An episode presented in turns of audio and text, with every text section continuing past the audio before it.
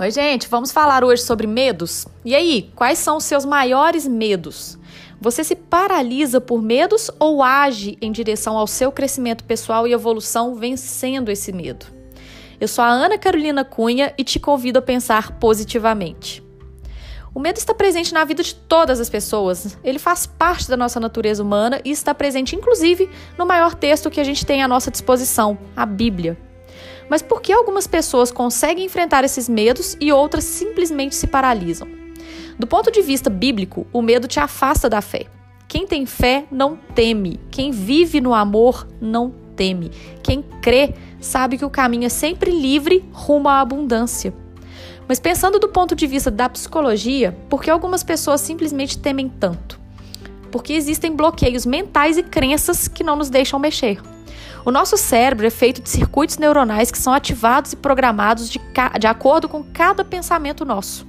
Ele é uma página em branco que foi escrito por você. Quem o cerca lança a ideia, mas somente você é o responsável por anotá-la ou não no seu grande livro da vida. Temos medo do fracasso, medo da crítica, medo do julgamento.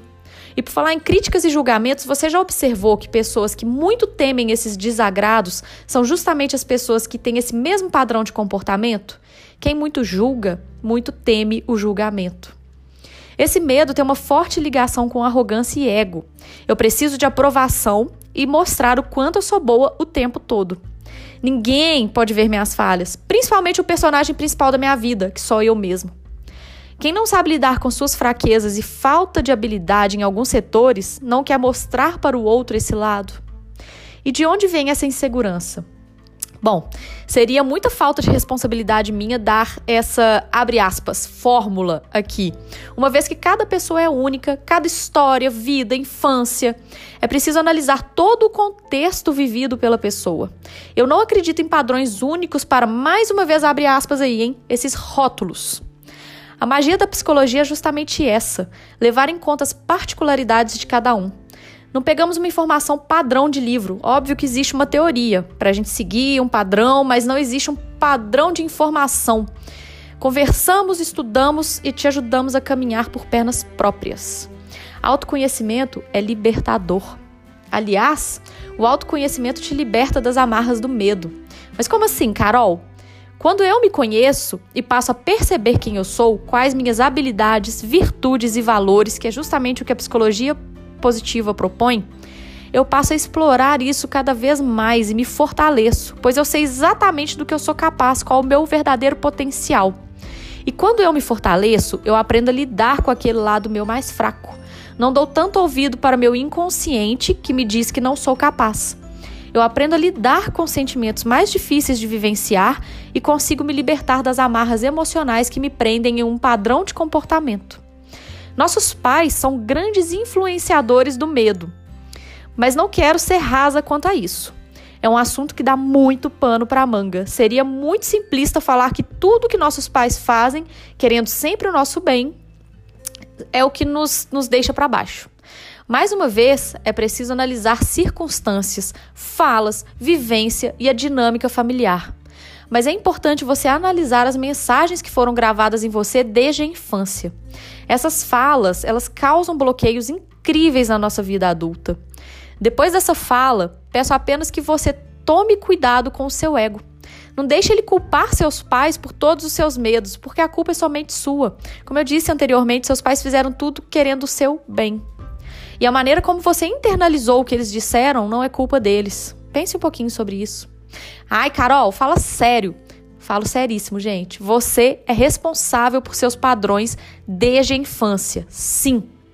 E se na sua fase adulta você não tem consciência disso ainda, você precisa de ajuda urgentemente. Somente você é capaz de reverter esses padrões que você acreditou serem verdade. Todos estamos aqui para prosperar. O sucesso é para todos. O medo é para quem escolhe esse caminho. E agora eu te pergunto: qual caminho você escolhe? O caminho da positividade que te ajuda a vencer esses medos ou aquele velho enredo negativo? A escolha só depende de você. Levanta desse sofá e corre atrás dos seus sonhos. O máximo que pode acontecer é você errar e precisar recomeçar. Mas recomeçar com uma bagagem nova, com muito mais informação e chance de sucesso. Já parou para pensar nisso? Quem muito erra, muito aprende. Quem muito aprende, muito prospera. Não deixe o seu ego te vencer. Não deixe ele te dominar através de pensamentos limitantes, pensamentos rasos de medo e de fracasso. Se eu fracassar, e daí? Raciocine em cima dessa frase, por favor. Pergunte ao seu ego: Ego, se eu fracassar, qual o problema? Não é só recomeçar? Ai, mas o fulano vai me, me criticar pelo meu fracasso. Posso te contar um segredo? Um segredo que todos os meus clientes sabem que eu conto isso para elas e que às vezes dói escutar, mas é a verdade. O fulano não está nem aí para sua vida. E se ele se preocupa, você já sabe a resposta. Mande ele cuidar da vida dele, ele que tem a responsabilidade para assumir a vida dele e vá viver a sua. Fulano que se preocupa com a sua vida está rodeado de bloqueios mentais que o deixam parado e se afastando da prosperidade. Quem muito cuida da vida do outro, muito infeliz está com a sua. Se esse papo fez sentido para você, encaminhe para quem precisa ouvir essa mensagem. Vamos divulgar mensagens de positividade e força. Com o carinho de sempre, Carol.